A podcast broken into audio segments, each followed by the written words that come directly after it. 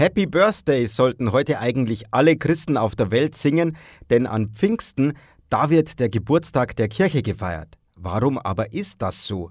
Schauen wir erstmal, was das Wort Pfingsten eigentlich bedeutet.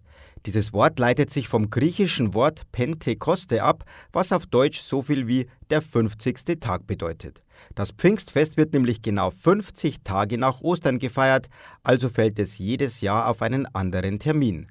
Das liegt daran, dass die Apostel sich genau 50 Tage nach Ostern in Jerusalem versammelt hatten, als ihnen der Heilige Geist in Gestalt von Feuer erschienen ist. So lesen wir es in der Bibel.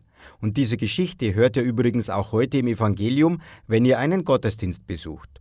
Da Jesus an Himmelfahrt die Erde und auch seine Jünger verlassen hatte, wollte Gott seinen Geist zu den Aposteln senden, um sie zu trösten und ihnen neue Kraft und Mut zu geben. Danach konnten die Apostel plötzlich sämtliche Sprachen sprechen, der Heilige Geist hatte ihnen diese Fähigkeit gegeben, um die Botschaft von Jesus möglichst weit zu verbreiten.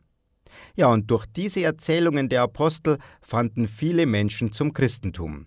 Dieses Ereignis wird als Geburt der Kirche bezeichnet, denn es ist der Auftrag der Kirche, die Botschaften von Jesus weiterzugeben. Übrigens, nach Ostern und Weihnachten ist Pfingsten das dritthöchste Fest im Kirchenjahr und deshalb ist auch noch der Pfingstmontag ein besonderer Feiertag. Euch und euren Familien ein schönes Pfingstfest, euer Armin Berger.